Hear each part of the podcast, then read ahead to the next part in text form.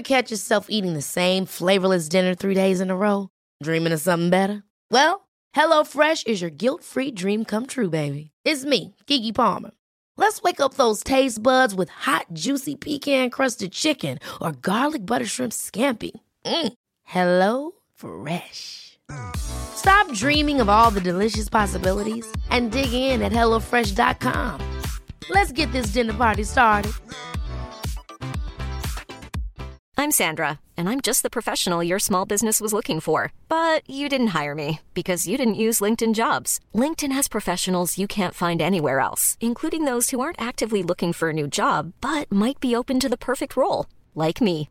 In a given month, over 70% of LinkedIn users don't visit other leading job sites. So if you're not looking on LinkedIn, you'll miss out on great candidates like Sandra. Start hiring professionals like a professional. Post your free job on linkedin.com/people today.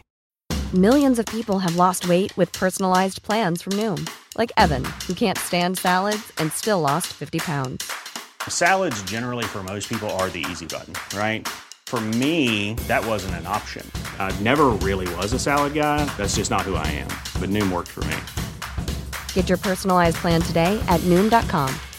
Real Noom user compensated to provide their story. In four weeks, the typical Noom user can expect to lose one to two pounds per week. Individual results may vary.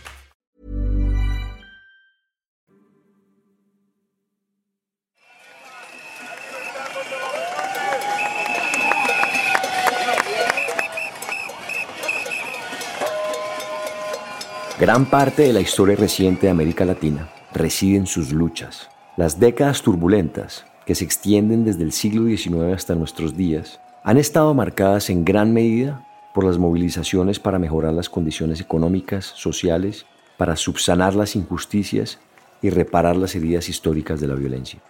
Desde Argentina, pasando por Chile, Brasil, Colombia, México y en general todas las naciones de la región, los movimientos populares se han enfrentado a grandes poderes locales y extranjeros. Y aunque las banderas de estas luchas son diversas, como quienes las portan, son cada vez más frecuentes y fuertes las voces que piden actuar ante la inminente crisis climática.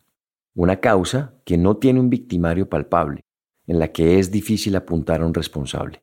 Un modelo extractivo cada vez más grande, más devastador del medio ambiente y por lo cual este proyecto capitalista no cabe en este planeta. Sea, no podemos pensar que va a seguir así de, de manera indefinida. O sea, no, la destrucción ambiental es de tal magnitud que lo estamos viendo con el cambio climático.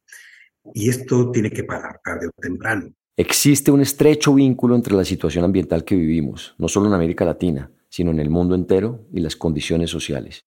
Muchos lo han llamado justicia climática. Este principio ético y político busca abordar las desigualdades y los impactos desproporcionados de la crisis ambiental y se basa en la premisa de que quienes han contribuido mínimamente a la emisión de gases de efecto invernadero no deben sufrir las peores consecuencias de este fenómeno global.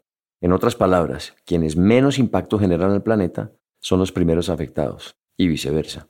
La justicia climática busca garantizar el derecho de las comunidades más vulnerables y afectadas a participar en la toma de decisiones, acceder a recursos y recibir apoyo para adaptarse o mitigar los efectos del cambio climático. Este eco resonante, que atraviesa el viento y se arraiga en la conciencia colectiva, es el llamado a sanar los desequilibrios impuestos por la voracidad humana sobre la Tierra. No me preocupo mucho porque el 100% de todo el planeta tengamos esa conciencia, porque muchos no van a querer abrir los ojos y no me preocupan esos. O sea, nunca lo van a ver y nunca lo van a querer ver. Pero si nos sumamos a los que sí quieren ver, nos vamos a dar cuenta que ya somos muchos. No nos preocupemos por la minoría. Apoyemos la mayoría que ya está moviéndose, la gente que está siendo afectada, la gente que está... Y sumemos ahí esfuerzos. Quien quiera ver, abrirá los ojos. Quien habla es el sociólogo y ambientalista Gustavo Castro Soto. Gustavo ha dedicado gran parte de su vida a la defensa del medio ambiente ante las amenazas de la industria extractiva en México, uno de los países del mundo más peligrosos para ejercer el liderazgo ambiental. Solo en los últimos tres años, 58 defensores del medio ambiente y del territorio fueron asesinados en México. La mayoría fueron personas que denunciaron actividades mineras y que defendían ecosistemas. Esta situación crítica ha dejado ríos de sangre en muchos estados, pero también experiencias valiosas de cara a la construcción de un planeta donde podamos convivir mejor, armónicamente y en un ambiente sano. En este capítulo Hablamos con Gustavo sobre su lucha para defender el medio ambiente, las organizaciones que ha presidido, la muerte de compañeros y compañeras y las amenazas sobre su propia vida. Mi nombre es Nicolás Ibargüen, soy periodista ambientalista y amante de la naturaleza, pero sobre todo soy alguien que está convencido de que debemos cambiar la relación que tenemos con la Tierra. Bienvenidos a Elemental, un podcast sobre el único planeta con vida del que tenemos noticia, nuestra relación con él y sus demás especies.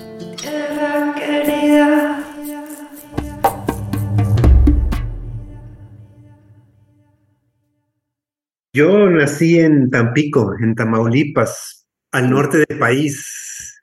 Mi niñez fue muy bonita. Cambiamos de casa muchos estados durante años por el trabajo de mi padre.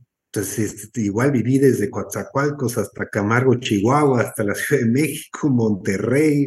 Mi papá es ingeniero químico y entonces por el trabajo andaba alrededor de todas las refinerías del país. La vida de peregrino es uno de los primeros recuerdos en la vida de Gustavo. Desde muy chico conoció realidades profundamente distintas en los estados donde se mudaba con su familia. Por ejemplo, era común que en los periodos de descanso ayudaran los ranchos de los amigos de su papá con tareas varias.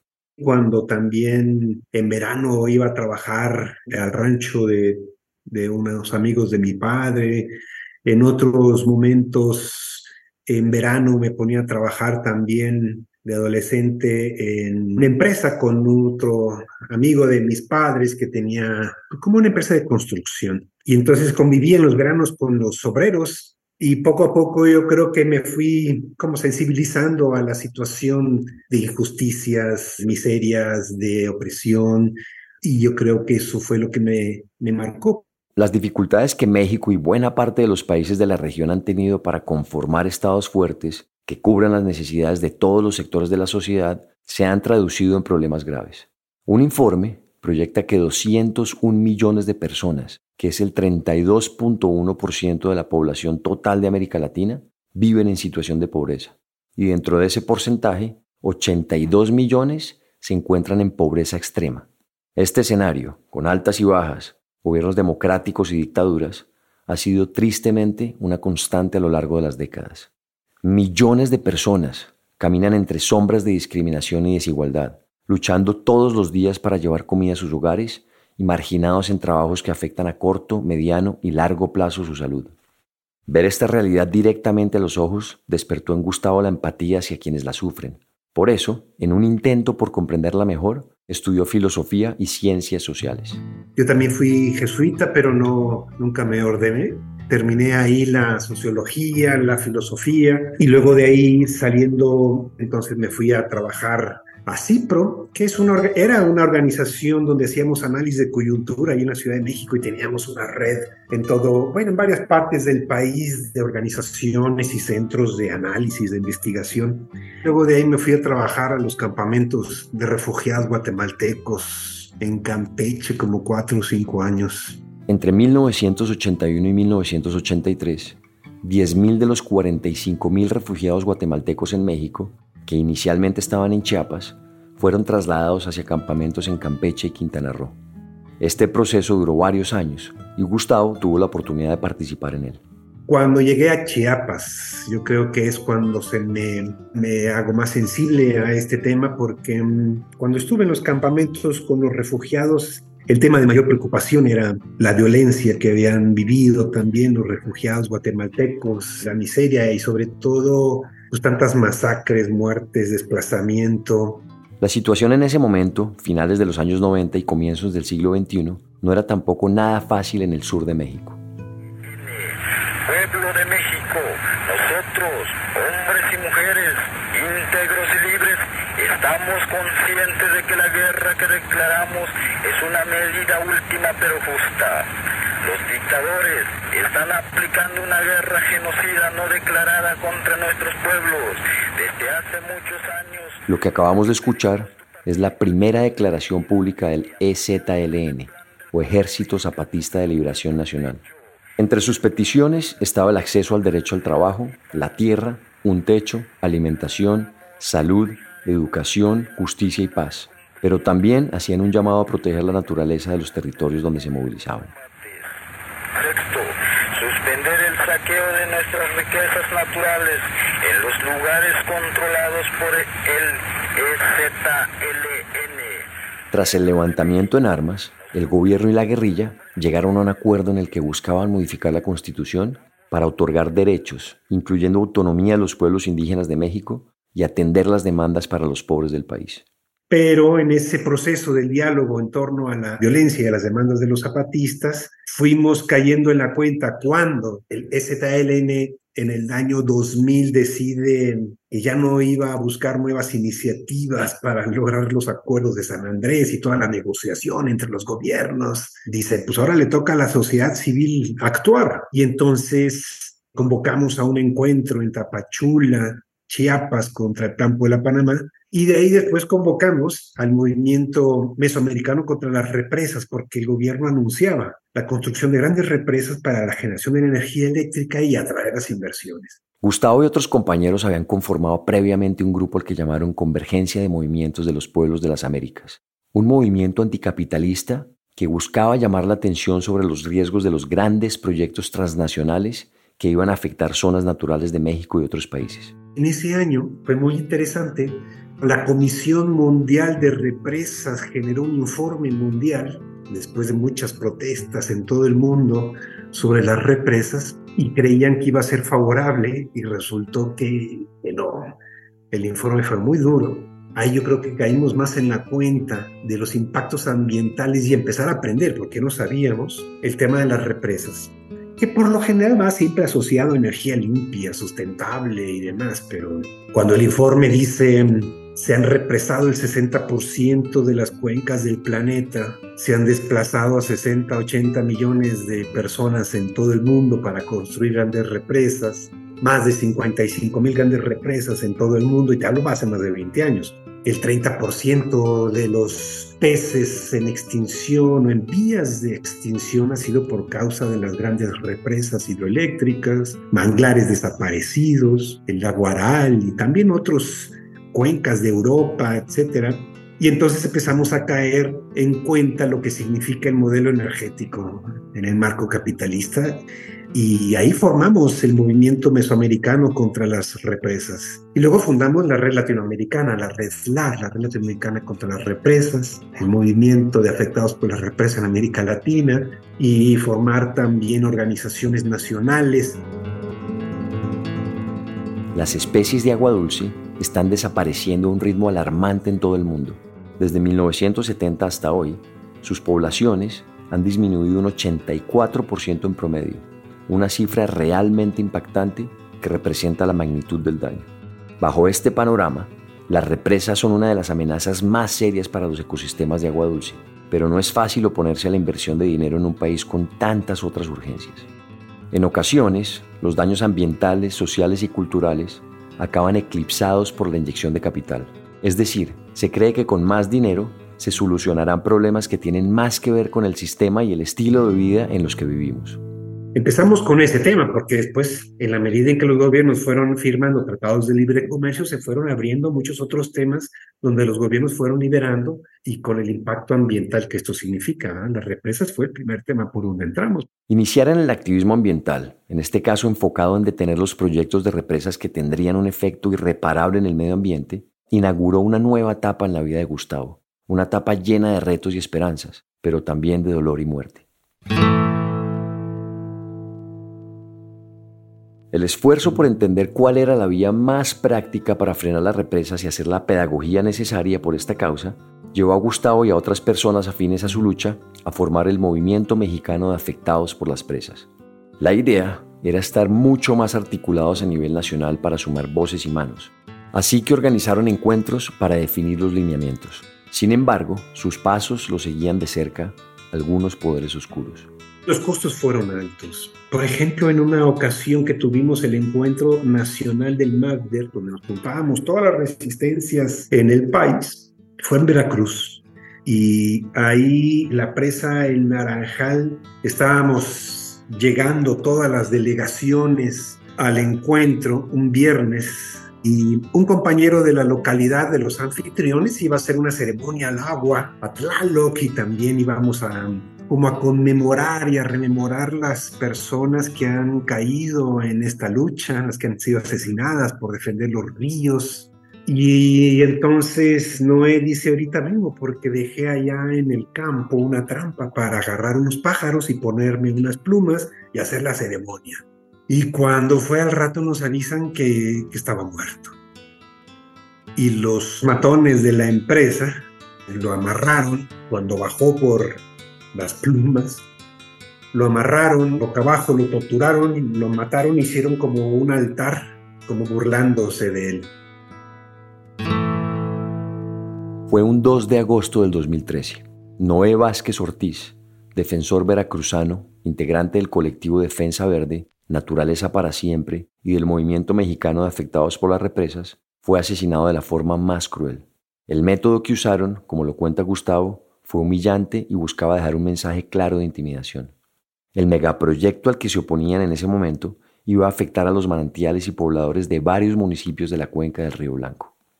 Y aunque los activistas denunciaron hostigamientos, amenazas y engaños para desistir de la defensa del río y sus recursos naturales, fue poca la reparación que hallaron. En ese momento hicimos una conmemoración con su cuerpo presente en el ataúd, pero no suspendimos el encuentro ese viernes. Inauguramos el encuentro con el asesinato de Noé. Y seguimos teniendo los talleres, las reuniones, el plan estratégico y al final del domingo hicimos una procesión para, para sembrarlo, para sepultarlo. Fue un momento muy duro del movimiento porque pues defender también los ríos implica muchas amenazas, hay muchas inversiones y muchos intereses de grandes empresas transnacionales. Después de la emotiva despedida de su compañero, la gran pregunta que quedó entre los integrantes del movimiento y buena parte de la sociedad era sobre los responsables del crimen. ¿Quién había ordenado matar a Noé? Estábamos suponiendo, y toda la gente del pueblo lo sabía, que eran como las guardias blancas o los sicarios de la empresa minera que quería construir esa represa eh, que se llamaba el Naranjal y que iban incluso a afectar muchos, muchos cuerpos de agua, muchas partes de los ríos en donde había también muchas comunidades, dependían del turismo, pero se quedó en impunidad y también siguieron las amenazas contra la comunidad, contra la gente que estaba en contra de la represa, porque siempre generan mucha división. Y eso en todos los megaproyectos sucede lo mismo. Aunque existieron señalamientos contra la empresa privada a cargo del proyecto El Naranjal, nunca se establecieron penas u otros actos de reparación por el asesinato.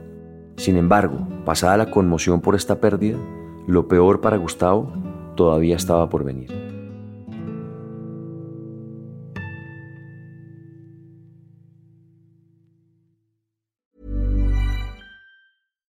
If you're looking for plump lips that last, you need to know about Juvederm lip fillers. With Juvederm Volbella XC and Juvederm Ultra XC, your lip look, whether it's subtle or bold, can last up to one full year with optimal treatment and no additional maintenance. Find a licensed specialist and see if it's right for you at Juvederm.com today. That's J U V E D E R M.com. Add fullness to lips in adults over 21 with Juvederm Volbella XC or Juvederm Ultra XC. Do not use if you have severe allergies or a history of severe allergic reactions, or if you're allergic to lidocaine or the proteins used in Juvederm. Tell your doctor if you have a history of scarring or taking medicines that decrease the body's immune response or that can prolong bleeding. Common side effects include injection site redness, swelling, pain, tenderness, firmness, lumps, bumps, bruising, discoloration, or itching. As with all fillers, there's a rare risk of unintentional injection into a blood vessel, which can cause vision abnormalities, blindness, stroke, temporary scabs, or scarring. For full important safety information, visit juvederm.com. Ready to pop the question? The jewelers at BlueNile.com have got sparkle down to a science with beautiful lab grown diamonds worthy of your most brilliant moments. Their lab grown diamonds are independently graded and guaranteed identical to natural diamonds, and they're ready to ship to your door. Go to Bluenile.com and use promo code LISTEN to get $50 off your purchase of $500 or more. That's code LISTEN at Bluenile.com for $50 off. Bluenile.com code LISTEN. There's never been a faster or easier way to start your weight loss journey than with PlushCare PlushCare accepts most insurance plans and gives you online access to board-certified physicians who can prescribe FDA-approved weight loss medications like Wigovi and Zepbound for those who qualify. Take charge of your health and speak with a board-certified physician about a weight loss plan that's right for you. Get started today at plushcare.com slash weight loss. That's plushcare.com slash weight loss. plushcare.com slash weight loss.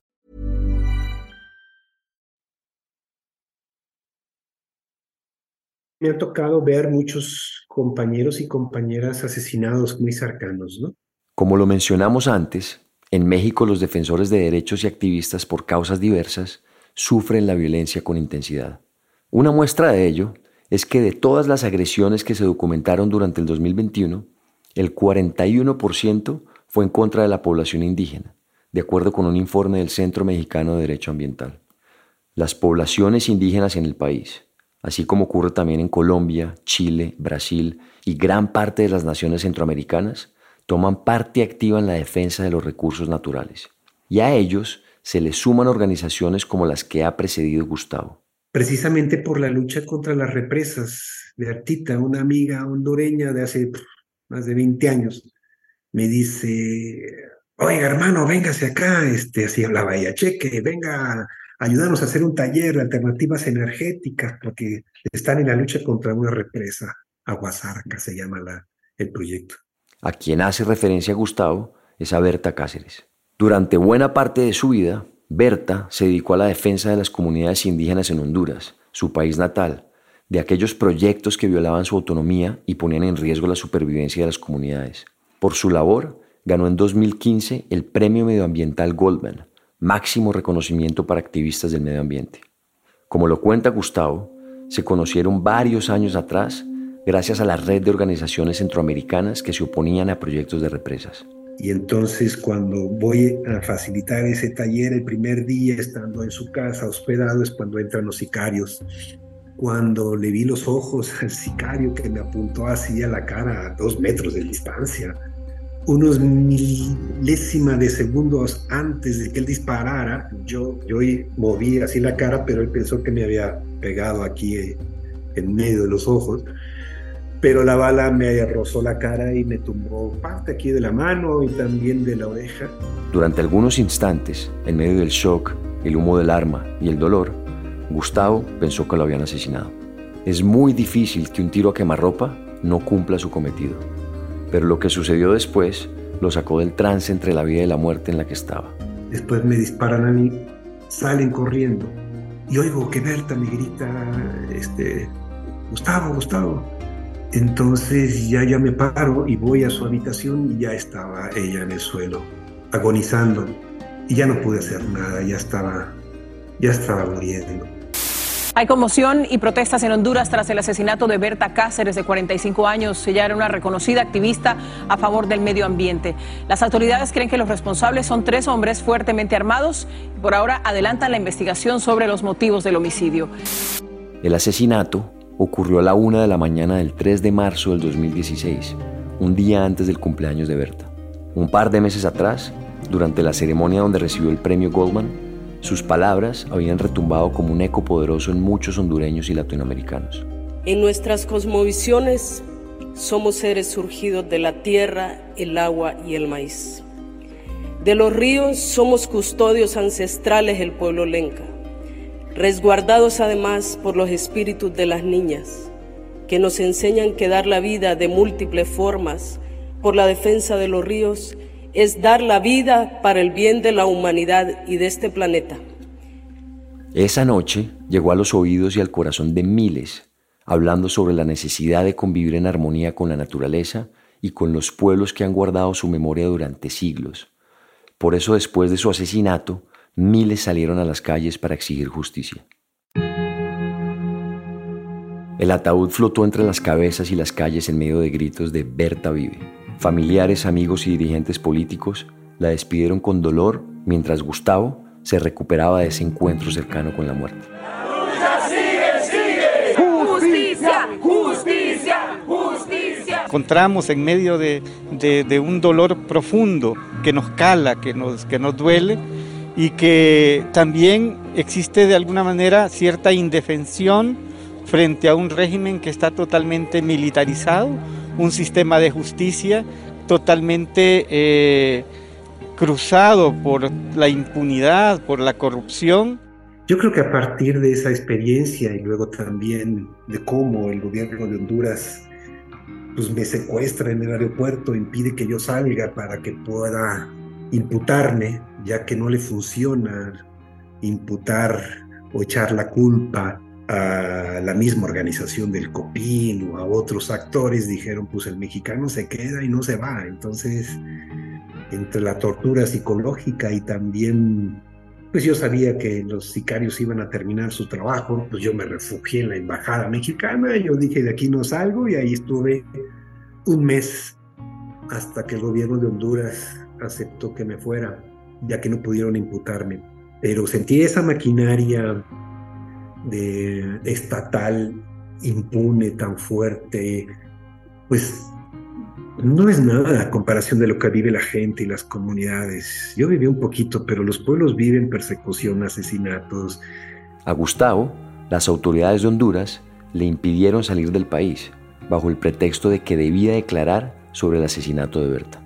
Toda esa confusión y el miedo latente que sentía se mezcló con los recuerdos de años de amistad y lucha compartidas. Fue muy difícil porque, pues bueno, era una querida amiga que desde hace 20 años y que incluso con ella y con otras organizaciones fundamos y convocamos muchos de estos movimientos que, que hemos comentado. Y discutíamos y reflexionábamos mucho de cuáles eran las alternativas, qué teníamos que hacer, que que no podíamos seguir solamente resistiendo y resistiendo y deteniendo este capitalismo, sino qué vamos a hacer, cuál es la alternativa para los pueblos. Poder avanzar en esa lucha de tantas décadas y consolidar triunfos en beneficio de los pueblos era en buena medida conservar el legado de Berta y de tantos otros líderes y lideresas asesinados en nombre de la defensa de sus territorios y de los recursos de la madre tierra. Para Gustavo, parte de este camino estaba en atacar directamente la raíz del problema, la voracidad del sistema en el que vivimos.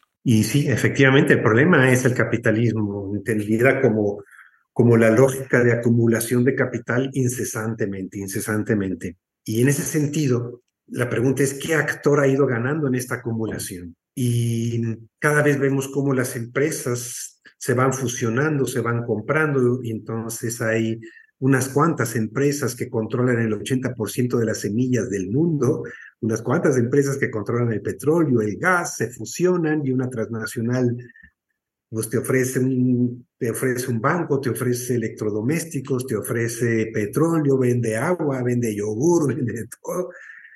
Entonces, en esta carrera de acumulación, pues el escenario de, de lucha es el mercado, a ver quién gana más. Ese campo de batalla del mercado ha extralimitado los márgenes de la legalidad y en ocasiones de la vida misma. Existen varios registros de grandes empresas juzgadas por delitos ambientales y contra los derechos humanos. En 2008, por ejemplo, más de 20 empresas, entre las que se encontraban Shell y Unilever, fueron juzgadas en Lima por violaciones a los derechos humanos en América Latina. Y más recientemente, en el 2021, en México, la Procuraduría Federal de Protección al Ambiente identificó a 28 empresas que cometieron delitos ambientales. Lo que estamos viendo ahora es cómo este, este capitalismo formal, que no legal porque también se violan las leyes del sistema, ¿no? muchas leyes que no se cumplen por parte de las transnacionales, se va fusionando con un capitalismo informal que tiene la misma lógica de la acumulación. Y eso lo, ¿Y cuál es para nosotros ese capitalismo informal en nuestra región? Es el narcotráfico. Aunque es difícil enfrentarse a rivales de ese tamaño, Gustavo y muchos otros defensores no estaban dispuestos a rendirse. Tenemos que prevenir y cómo, cuáles son las estrategias de prevención del movimiento social. Tenemos que cambiar de estrategias para defender los territorios y el planeta. Y en eso estábamos con Berta, en esa reflexión de qué hacer de repente ya después de ver la muerte de Bertita y de muchos compañeros y compañeras, se me viene siempre a la cabeza ese, esa frase eh, de un compañero hondureño de que nos han robado tanto que nos robaron hasta el miedo. De esta manera, lo que quedaba era seguir por Berta, por tantos otros caídos, por las comunidades y por el futuro. Aunque pusieron en riesgo su vida, algunas victorias les devolvieron la esperanza. Las cinco represas del río Sumacinta, la cuenca que divide Chiapas, México con Guatemala, se han detenido. Eh, las represas de la costa de Chiapas las logramos detener hasta la fecha, cinco de ellas. La represa Itzantún, desde esos, esa se detuvo hace, desde los ochentas. Logramos detener también eh, la mina de Varita, la empresa Blackfire, la empresa canadiense aquí en Chiapas. Lamentablemente ahí tuvimos una, un costo alto que fue el asesinato de Mariano Barca, un querido amigo de que eh, cuando estábamos en esa resistencia, los sicarios de la empresa minera pues lo asesinan. Pero se logró detener esa, esa mina y llevamos ahorita, hasta, hasta este momento, una demanda contra el gobierno canadiense por su involucración en el asesinato de manera omisa y directa también con, con, con Mariano Abarca apoyando a esta minera.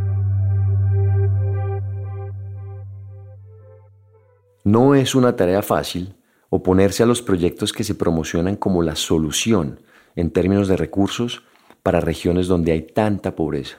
Tanto Gustavo como los movimientos en los que se articularon comunidades afectadas sabían que el problema no era en sí misma la energía hidroeléctrica, sino el modelo bajo el cual iba a ejecutarse.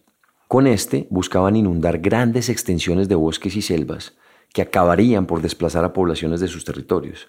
Además, corrían el riesgo de que la energía quedara en manos de una sola empresa, y esto aumentaría los costos. Pero el hecho de que sea con, una fuente eh, renovable, eso no significa que la tecnología sea adecuada y el modelo sea adecuado. Igual con las eólicas, no porque generas energía con el viento y automáticamente es, es una energía limpia. Cuando tienes que desplazar población campesina, cuando usas miles de hectáreas de, de regiones para las eólicas, en donde también depende mucho del cambio climático, en donde está concentrada y centralizada la energía en manos de las grandes empresas. No, el problema no es si viene la fuente, si viene del agua, de la luz, del, del sol, de, del viento, sino el modelo energético. Y esta fue una lucha interna que se hizo en el MAPDER y yo creo que se logró. Despertemos, humanidad, porque ya no hay tiempo. Construyamos sociedades capaces de coexistir de manera justa, digna y por la vida. Esta es una de las frases que más recuerda Gustavo de Berta Cáceres.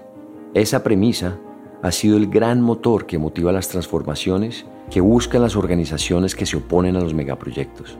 Porque este sistema se puede adornar y pintar de verde, se puede pintar de, socialmente responsable de este capitalismo, se puede adornar de, de, limpio, ¿no? Este, en donde solamente le cambias el combustible, pero es el mismo proyecto, le puedes cambiar la energía eólica. Eh, para mucha gente la solución es dentro del capitalismo y transformar este capitalismo mágicamente en otra cosa y hay que plantean, bueno, no, hay que hacer otra cosa, hay que generar procesos distintos, económicos, sociales, políticos, desde abajo, desde los territorios.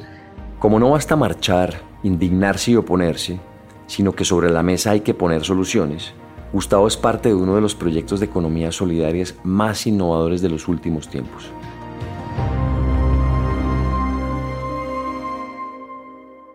La gran preocupación por la que atraviesan muchos pueblos en México y América Latina pasa por lo económico. A veces, las economías ilegales, como el narcotráfico, inundan de capital zonas donde hasta hace pocos años el hambre y la desigualdad eran la regla. Pero esta ilusión suele acabar en un baño de sangre entre el gobierno y las organizaciones que mueven drogas. Debido a esto, es cada vez más retador generar modelos rentables para las sociedades marginadas. Este panorama fue la base para crear el Tumin, una moneda que busca beneficiar a los pueblos indígenas, productores y otros actores económicos en México. El Tumin significa dinero, pero significa dinero no solamente acá en México, en muchas lenguas, sino también en toda América o en muchos lugares de América Latina, porque los españoles traen esa, ese concepto, incluso tienen muchos antecedentes históricos desde también el mundo griego y demás, en donde Tumin, Tomin, Tumin era como la moneda más pequeñita, que servía para, para el pago de impuestos de los pueblos indígenas, de los pobres, etc. Pero mm, la idea es generar una moneda que es nuestra, una moneda que circula, una moneda que se basa en la confianza, en donde los productores o ofertadores de servicios, lo que cuesta nuestro servicio o nuestro producto, aceptamos el 10% en moneda Tumin. Aunque Gustavo no hizo parte de quienes crearon esta moneda alternativa, sí ha impulsado su uso. Con el Tumin, la idea es mover mucho más las economías locales que no pueden competir contra las grandes cadenas de supermercados y otras empresas gigantes.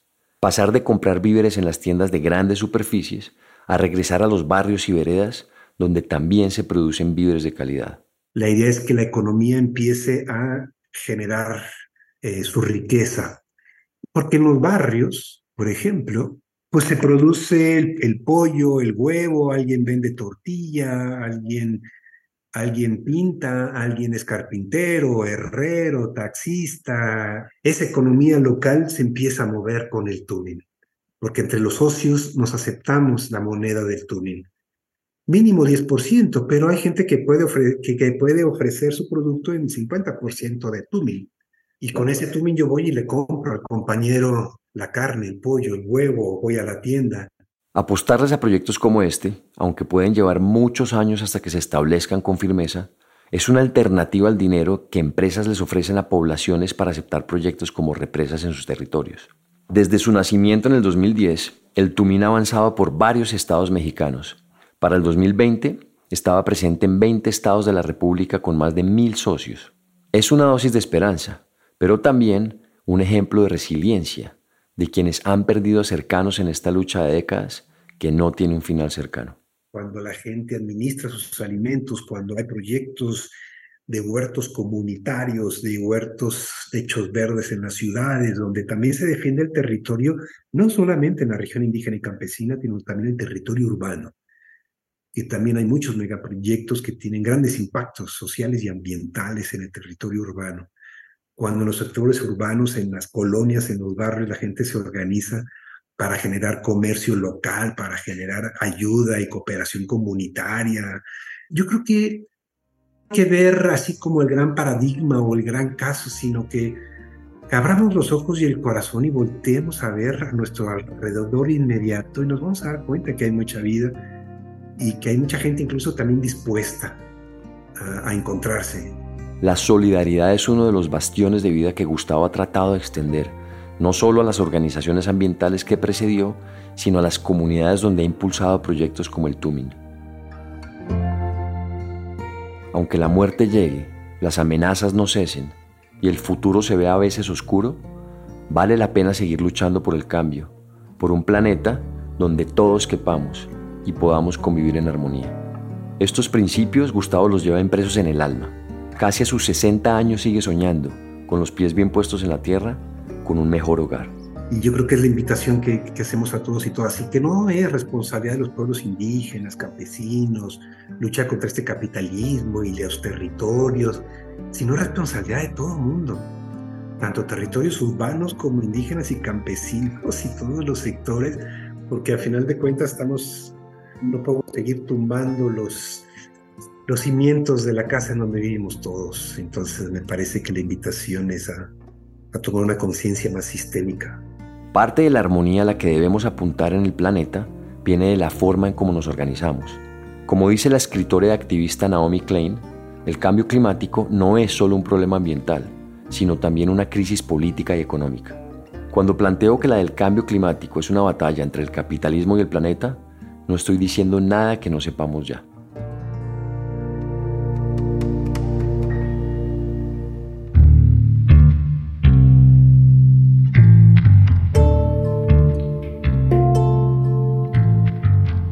Este episodio es una coproducción del equipo de la no ficción, de Excel Content Studios y de Nicolás Ibargüen.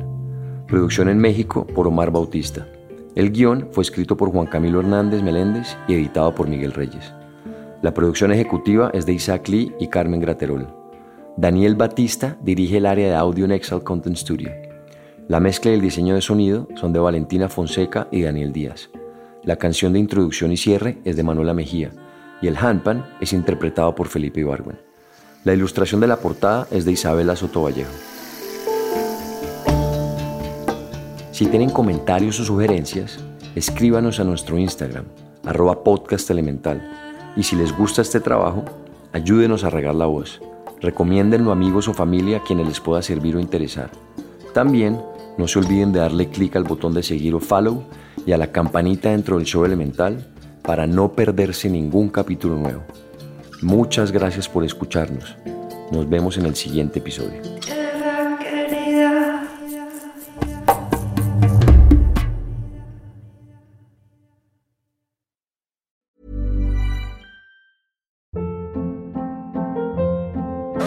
Hold up. What was that? Boring. No flavor. That was as bad as those leftovers you ate all week. Kiki Palmer here, and it's time to say hello to something fresh and guilt-free. Hello Fresh. Jazz up dinner with pecan-crusted chicken or garlic butter shrimp scampi. Now that's music to my mouth. Hello Fresh. Let's get this dinner party started. Discover all the delicious possibilities at hellofresh.com.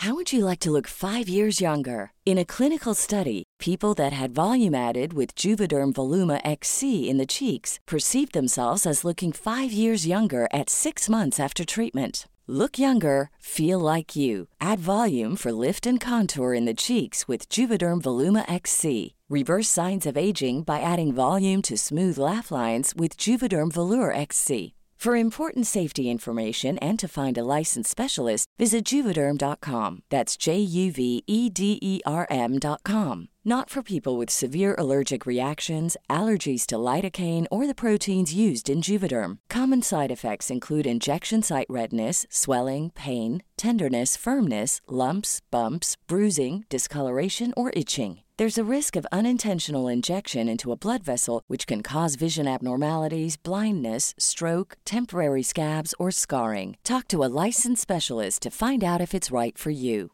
Even when we're on a budget, we still deserve nice things. Quince is a place to scoop up stunning high end goods for 50 to 80% less than similar brands. They have buttery soft cashmere sweaters starting at $50, luxurious Italian leather bags, and so much more. Plus, Quince only works with factories that use safe, ethical, and responsible manufacturing. Get the high-end goods you'll love without the high price tag with Quince. Go to quince.com/style for free shipping and 365-day returns.